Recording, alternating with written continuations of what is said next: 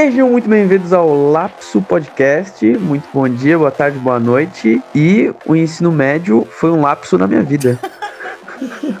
Bom dia, boa tarde, boa noite. Eu sou o Carlos e eu odeio o ensino médio, cara.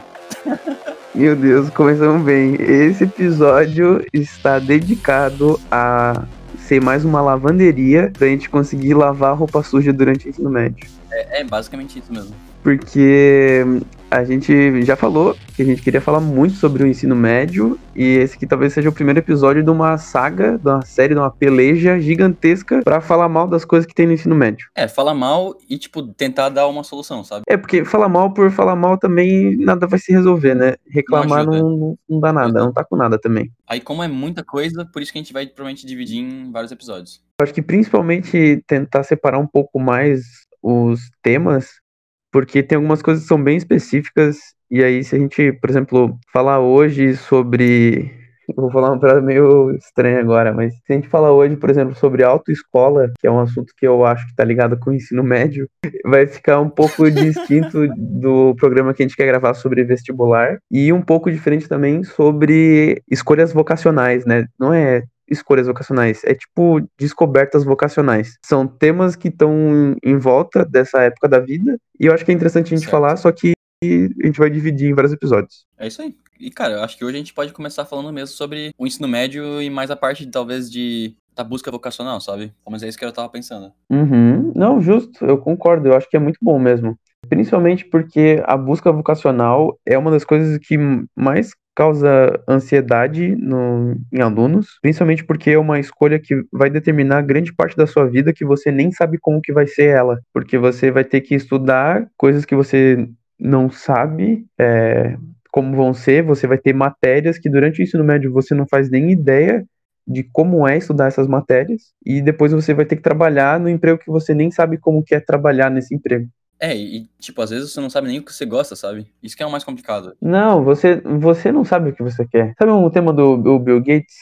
O Bill Gates que falava isso? Não sei quem que falava isso. Ou era o Steve Jobs? Não sei, é tão velho que se perdeu. Mas ele falava que as pessoas, as pessoas não sabem o que elas querem. Você que tem que mostrar pra elas que elas precisam daquilo.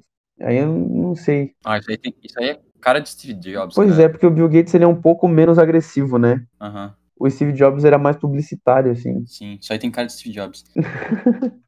Então, quando você tá no ensino médio, você realmente não sabe o que você quer, cara. Sim, porque eu vou dar, tipo, o meu exemplo. No ensino médio, imagina eu, fui da oitava série pro, pro ensino médio. Eu só sabia de uma coisa. Eu gosto de fazer conta. Eu gosto de fazer matemática. Era a única coisa que eu sabia. E, tipo, tem gente que chega no ensino médio e não sabe nem isso. Não, tipo, não tem nenhuma, uma, é, tipo, não tem gosto por nenhuma disciplina da, da escola. Gosta de fazer uma coisa que não tem nada a ver com a escola, sabe? E na- não tem nada errado nisso. Uhum. Porque, tipo, eu posso ser bom em matemática. Tem gente que é muito bom em relações interpessoais. É muito bom em vender as coisas. Tipo, a minha irmã. Minha irmã tem muito isso. Mas, tá. Cheguei no ensino médio, eu sabia que eu gostava de matemática. Então, durante todo o percurso do ensino médio, eu fui pensando, pô, eu queria fazer alguma universidade que tivesse matemática. Aí, desde pequeno, meu pai, ele tinha uma loja de eletrônicos.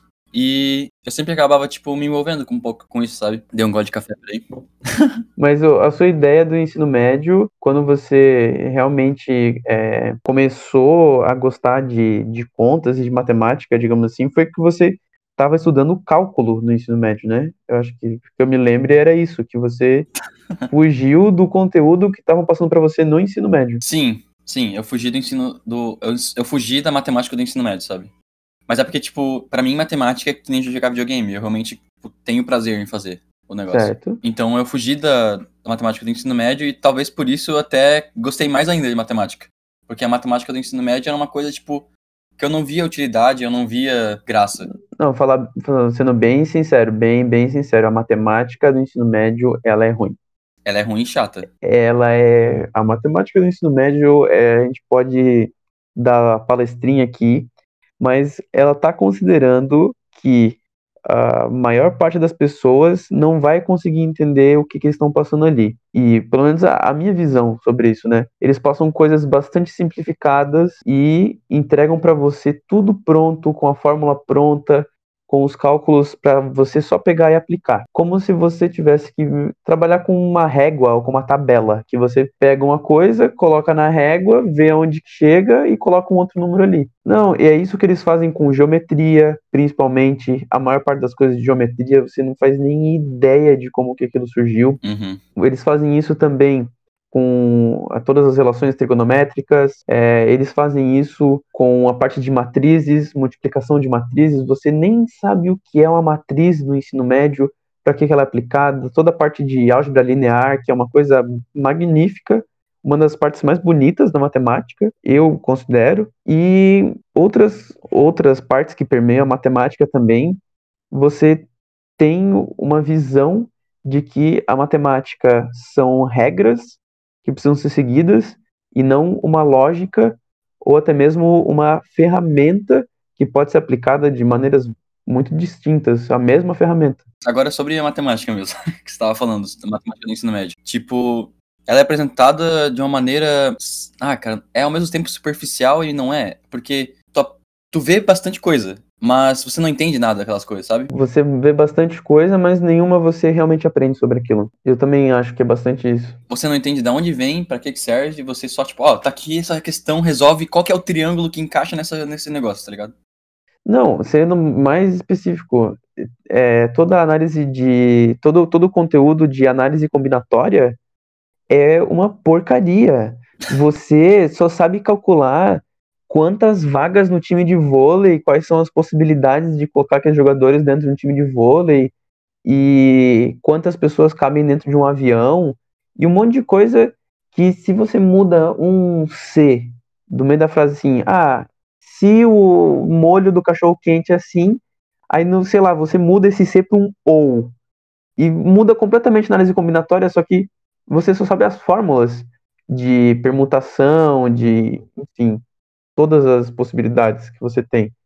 E aí você sabe fazer contas e saber qual é a conta que se encaixa naquela situação. Então, é, você sabe, tipo, várias análises combinatórias, só que você não sabe o, sei lá, o real potencial que aquilo tem para conseguir mostrar para você possibilidades é, ou fazer análise sobre aquilo. Geralmente você consegue um número e o ideal é que você é, continue a análise a partir daquele número, que você preencha o raciocínio a partir desse resultado você chega em outros. Só que no ensino médio, toda vez que você chega num resultado, é isso, você chegou naquele resultado e esse era o seu objetivo, você para por ali. Você só resolve uma conta, mas você não faz, tipo, nenhuma análise sobre aquilo. Às vezes você nem para pensar, isso faz sentido? Não, só voltando a forma, tá Nesse, nesse assunto em específico de análise combinatória, se você pensar, por exemplo, sobre sorteios da Mega Sena, né? Ou algo assim, sorteio uhum. é, loteria, de modo geral. Qual seria a chance de você ganhar na loteria? Aí você faz análise combinatória. Mega Sena são 70 números, eu acho, né? E você tem que escolher 5 ou 6. Eu não sei, eu não jogo na, na Mega Sena. Não Mas sei, aí cara. você tem essa análise combinatória que você tem que acertar esses números nessa, nessa toda essa possibilidade aí. É tipo um em um bilhão a sua chance de você ganhar. Aí a partir desse valor, você poderia fazer outras análises. A sua análise combinatória te dá essa, essa probabilidade de você alcançar isso, só que você poderia fazer alterações. Ah, e se a pessoa jogar seis números, como é que ficaria? Se a pessoa jogar sete, tem que acertar cinco. É, e se a gente diminuísse o número de 70 para 65 possibilidades para você marcar?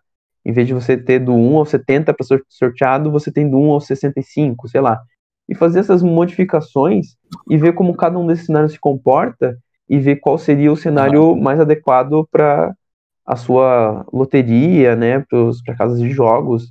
Seria uma análise muito mais completa que você estaria aplicando essa sua ferramenta. E sobre isso, tem um, uma história que eu vou puxar agora. Teve uns, uns caras lá nos Estados Unidos, eles eram alunos universitários, em que eles pegaram uma loteria local da onde eles moravam e eles fizeram um cálculo do valor estimado do bilhete de loteria. Se eu comprar um bilhete, quanto que aquele bilhete vale aproximadamente, sabe? Então eu pego. Definido pelas possibilidades que você tem de Isso. escolher quantidade de números da cartela e quantos números podem ser sorteados. É não só isso, tipo, leva em conta o quanto. Qual que é. Leva em conta as chances de você ganhar e também o quanto você ganha, sabe? Se eu ganhar prêmio, quanto que eu ganharia? Então você consegue calcular, tipo, o valor estimado do bilhete. Aí eles viram que o valor estimado do bilhete era mais do que o valor do bilhete. Aí, resultado, eles compraram dezenas de bilhetes, milhares, e eles acabaram ficando milionário. Porque eles descobriram isso. Tipo, quem compra loteria sempre sai perdendo, basicamente. Só que nessa loteria que eles encontraram, não. Tem essa falha aí na, na estatística. Uhum. E é um cálculo bem simples de fazer. Então, uma coisa que dá pra fazer. N- Não, mas no, no Brasil a Caixa Econômica Federal faz tudo Sim, direitinho. sim, com certeza não tem um valor. Isso aí vai- só se tu achar uma loteria meio clandestina. Mas o que eu digo é, bem. tipo, achar melhor, sabe? Você pode, pelo menos, no mínimo, fazer isso. Aham.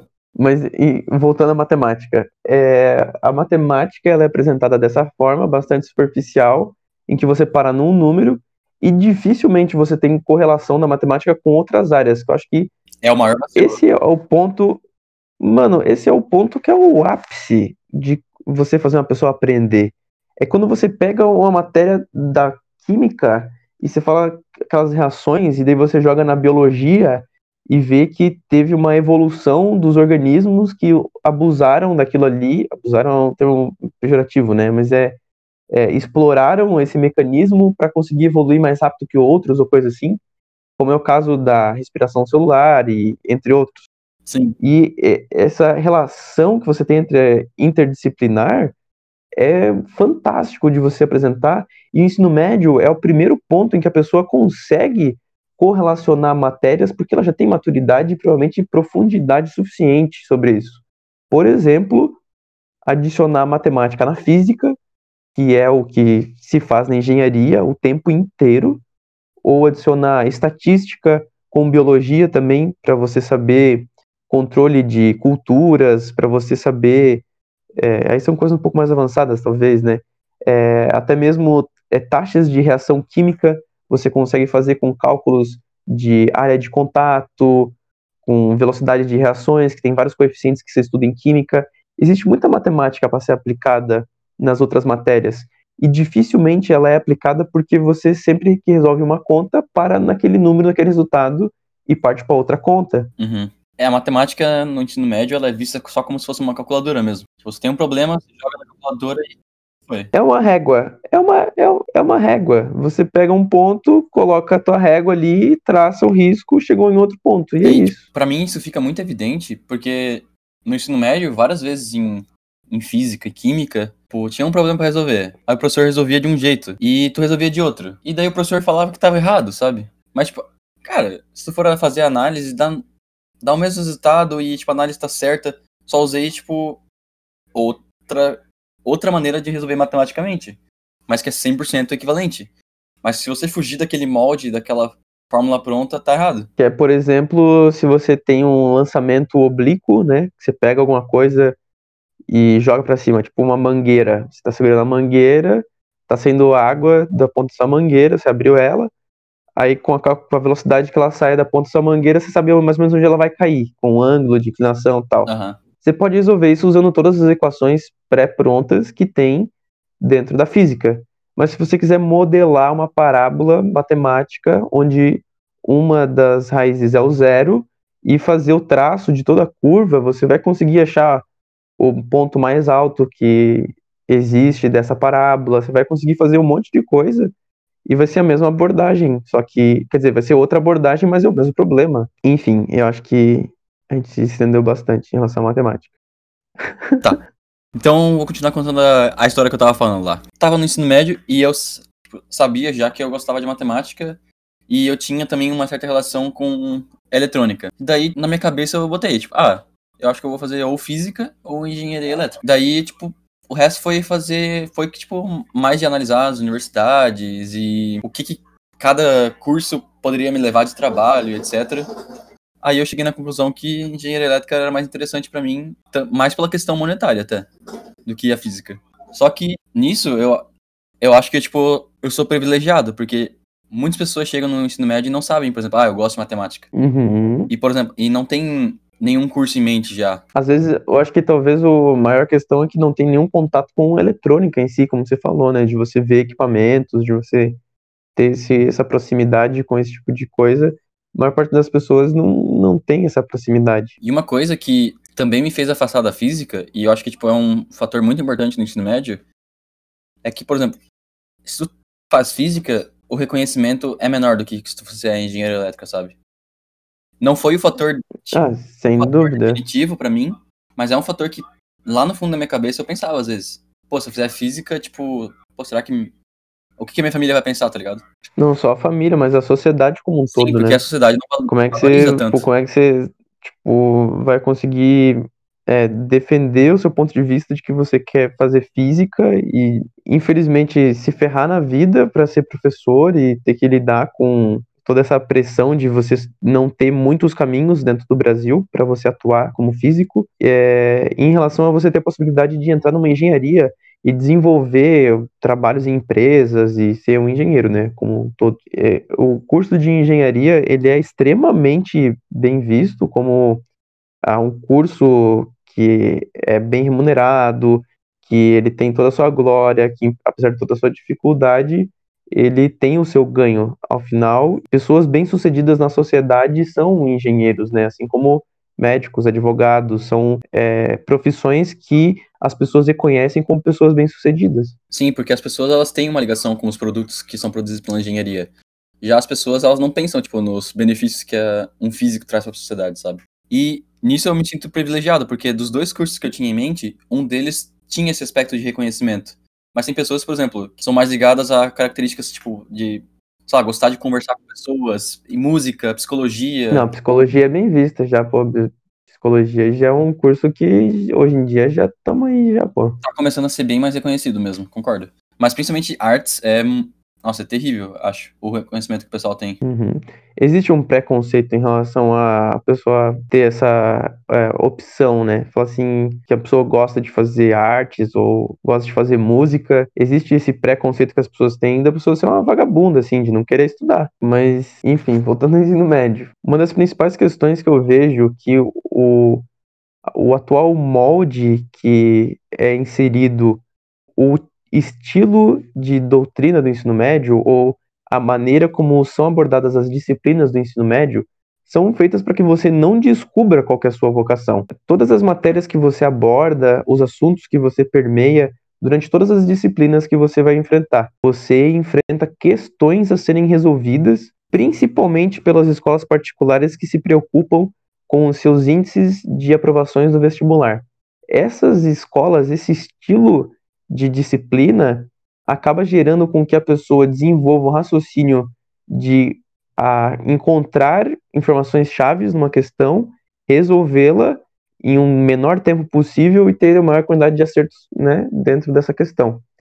Isso envolve a leituras dinâmicas, isso envolve a decorar as fórmulas para que você não precise deduzir a fórmula durante a questão do vestibular, você não tem tempo para isso no vestibular, no Enem, e uh, você não desenvolve realmente essa interdisciplinaridade, porque se não existe uma questão que faz uma análise desse tipo dentro da química, você não vai conseguir aplicar uma teoria matemática em cima disso.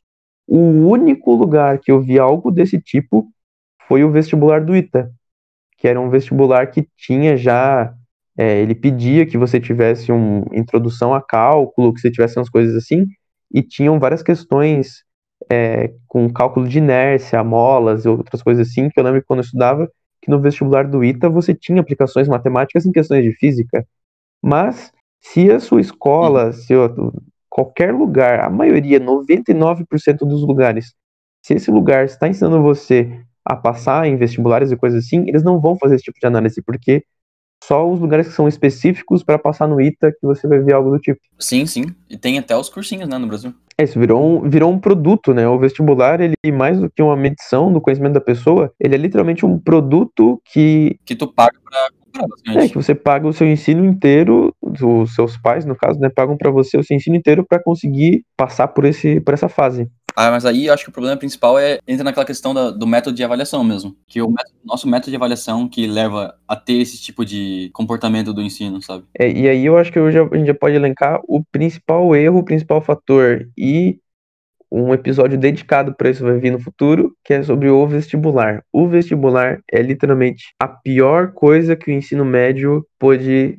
desenvolver nos últimos anos, principalmente porque o pessoal de publicidade consegue explorar isso para que as escolas desenvolvam os seus melhores índices e consigo fazer propaganda em cima das pessoas que passaram em primeiro em medicina, ou que tenho mais aprovados, ou que a média do Enem dos, dos estudantes é maior. Eu acho que o vestibular é o principal culpado dos maiores problemas que existem no ensino médio. Sim, concordo. Porque, ao meu ver, o ensino médio era para ser, tipo, um lugar de você aprender várias coisas diferentes para você descobrir o que você gosta, você descobrir a tua vocação e você, tipo, desenvolver lógicas de como resolver os problemas, sabe? Em, em diversas áreas diferentes. Mas acaba virando, tipo, uma fábrica para tu fazer vestibular. E aí, o, o que acontece? Quando você desenvolve esse tipo de raciocínio e lógica para conseguir resolver problemas, você tem extremas dificuldades de conseguir, ah, como a gente falou, por exemplo, tentar desenvolver é, uma fórmula durante uma prova ou tentar deduzir alguma coisa a partir das informações que você já tem, sendo que uh, esse deveria ser o papel principal de um ser humano, que não é você é, conseguir sair de um ponto ao outro, é você saber o que significa sair de um ponto e chegar a outro. Uhum, saber o caminho, no caso. É, e saber analisar e, e ter um pensamento crítico sobre o que significa sair desse ponto e ir para outro, por exemplo. Ah, como se você uh, tivesse que. É meio difícil explicar, mas é como se você tivesse que, por, no início do seu desenvolvimento acadêmico, que é o final do, do seu ensino básico, ali no, no ensino médio, você precisa é,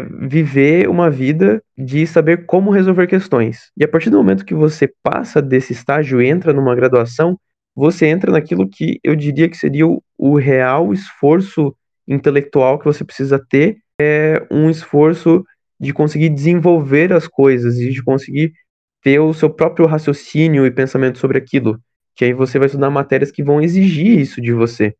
Que você vai precisar ler um texto, interpretar ele, tirar informações dele da maneira objetiva, só que você não vai precisar aplicar aquilo numa fórmula. Você vai precisar aplicar aquilo na fórmula, ter um resultado, ver se aquilo é condizente com o texto, ver se aquilo é condizente com outros textos de outras pessoas que fizeram outras análises. E o método científico é totalmente diferente disso. Na filosofia até estuda-se um pouco sobre isso. Existe um, uma maneira de você tentar desenvolver as coisas e a chegar ao cerne da, das questões e conseguir desenvolver as coisas. Sendo que no ensino médio não se faz isso, nem se pensa nisso, porque tentam fazer com que a criança vire, a criança, o adolescente, vire uma máquina de resolver questão. Tá passando no vestibular. E aí, sobre as vocações. É extremamente difícil você saber o que faz um engenheiro, por exemplo, se você não faz o que um engenheiro faz. E durante o ensino médio, talvez seja bem difícil você fazer o que o engenheiro faz da maneira como o ensino médio está proposto agora. Por exemplo, no ensino médio, você até deve estudar sobre tipos de energias renováveis, sei lá, em geografia ou física, você vai estudar alguma coisa sobre energia solar, você vai estudar alguma coisa sobre geração de energia, por exemplo, e dentro desses quesitos você vai ter conhecimentos técnicos para você entender como que funciona a captação da irradiação e como que isso vira energia e tal. Mas o trabalho de engenheiro é muito mais do que saber, por exemplo, o princípio físico disso, mas saber como é bem aproveitável, como é possível aproveitar da melhor maneira esse fenômeno físico. E aí as análises vai de comparação de comparação de métodos aplicados nessas placas solares sobre é, maneiras diferentes de se tratar a energia e tem pessoas que nem sabem o que é uma corrente alternada, uma corrente contínua.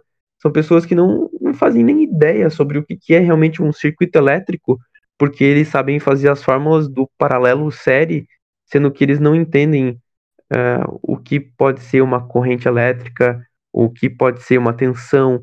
E, e falando da área da engenharia elétrica em específico, é, eu não sabia nada sobre engenharia elétrica no ensino médio. Nada, nada, nada, nada mesmo.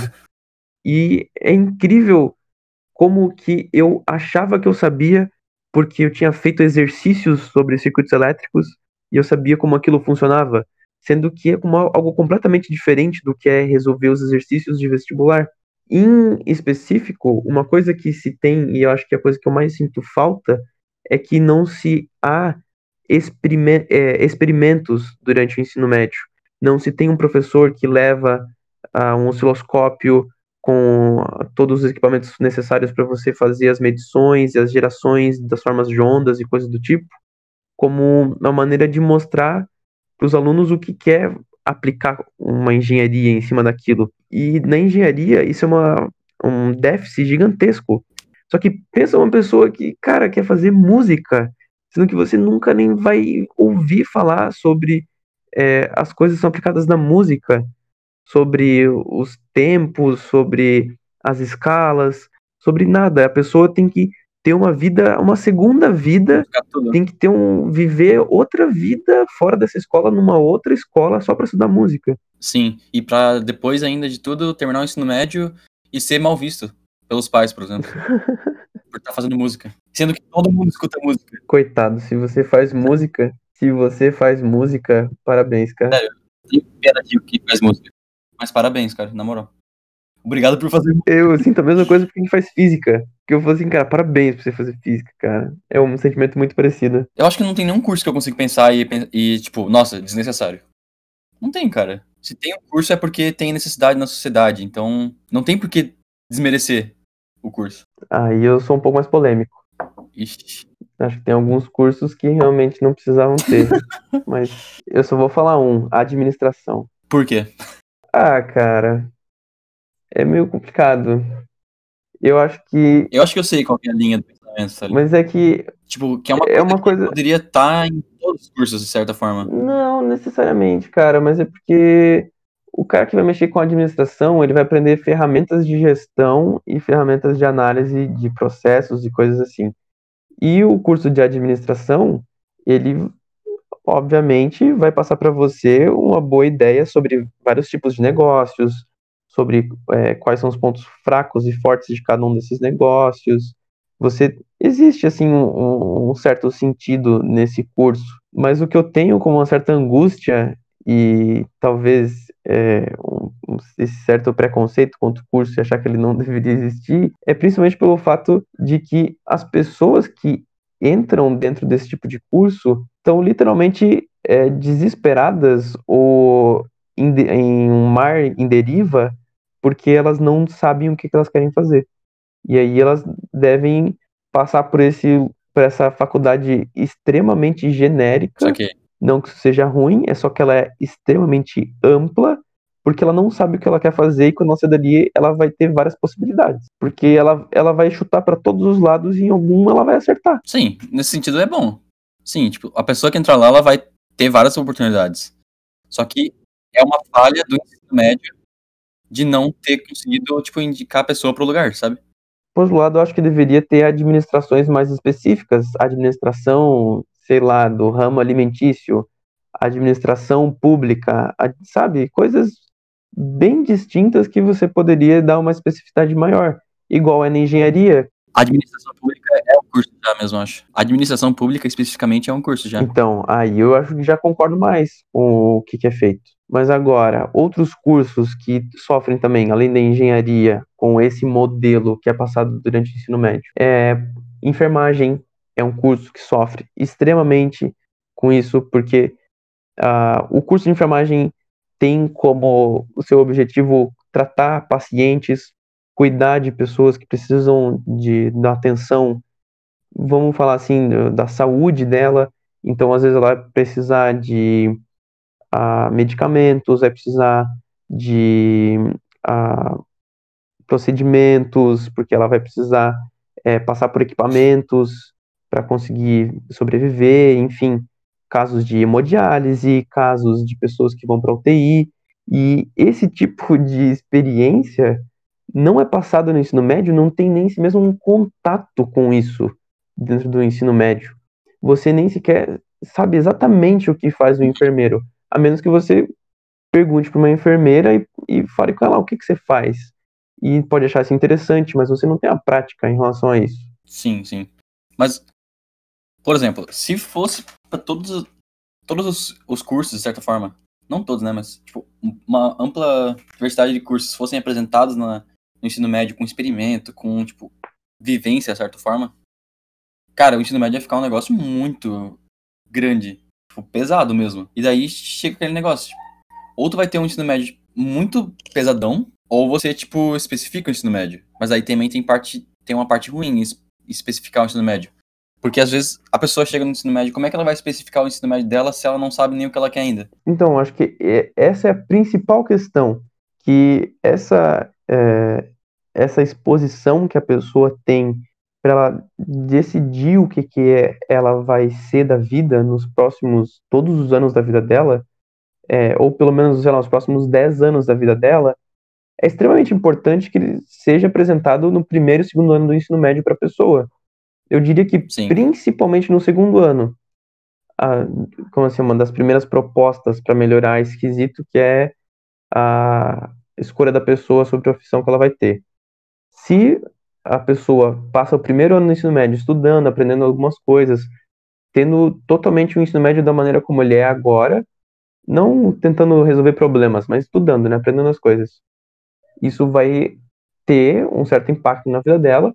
E no segundo ano, ela começa a ser apresentada as aplicações que ela teve já de conhecimento, e até o final do ano, ela passa por uma gama gigantesca de ver vários engenheiros, não só, obviamente, tipo elétrica e mecânica, mas mobilidade, é, engenheiro da computação, enfim, todas as possibilidades de engenharia Daí ela passa por área da saúde, que é nutricionismo, enfermagem, medicina.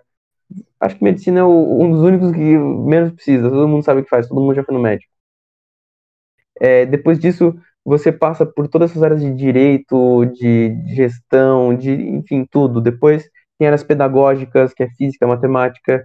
Você passa por, pela própria pedagogia, tem psicologia. Você passa por uma gama de várias possibilidades, várias, várias é, profissões e possibilidades e consegue elencar quais que você tem maior proximidade, quais que você mais gostou de ler ou de ver uma palestra, é, ou do local de trabalho, enfim, você dá os seus critérios e você pensa sobre aquilo ah, com consigo próprio, né? E desenvolve um senso crítico muito maior do que você ter o imaginário da sociedade do que é uma boa faculdade.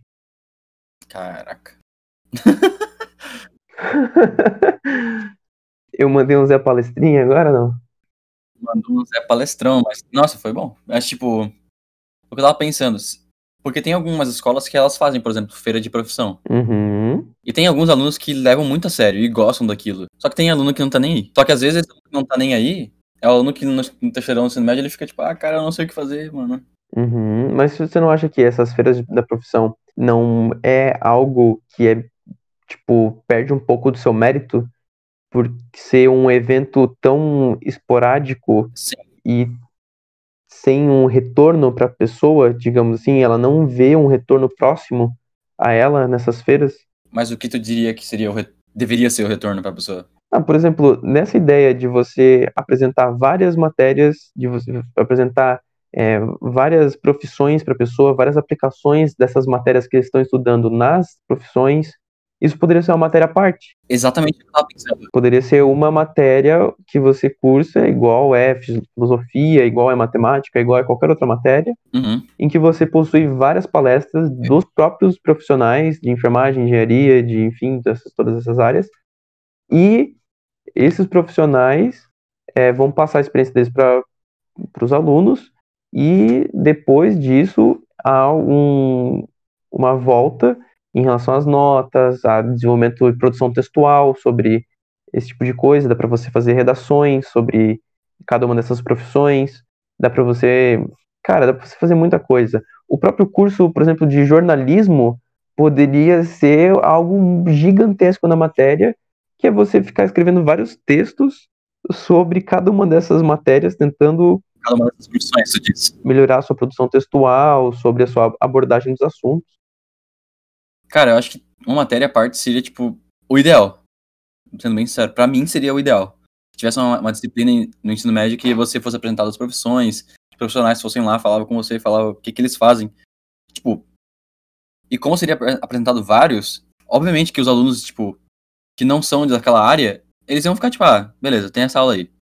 Mas uma hora vai ser apresentado alguma coisa para eles que eles vão ficar, cara, isso aí é uma parada que eu curti.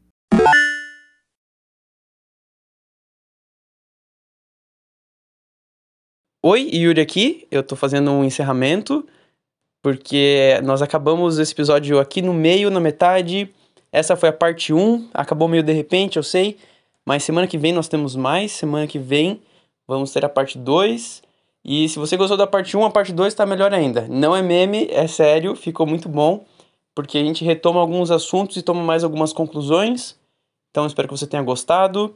Mande mensagens nas redes sociais.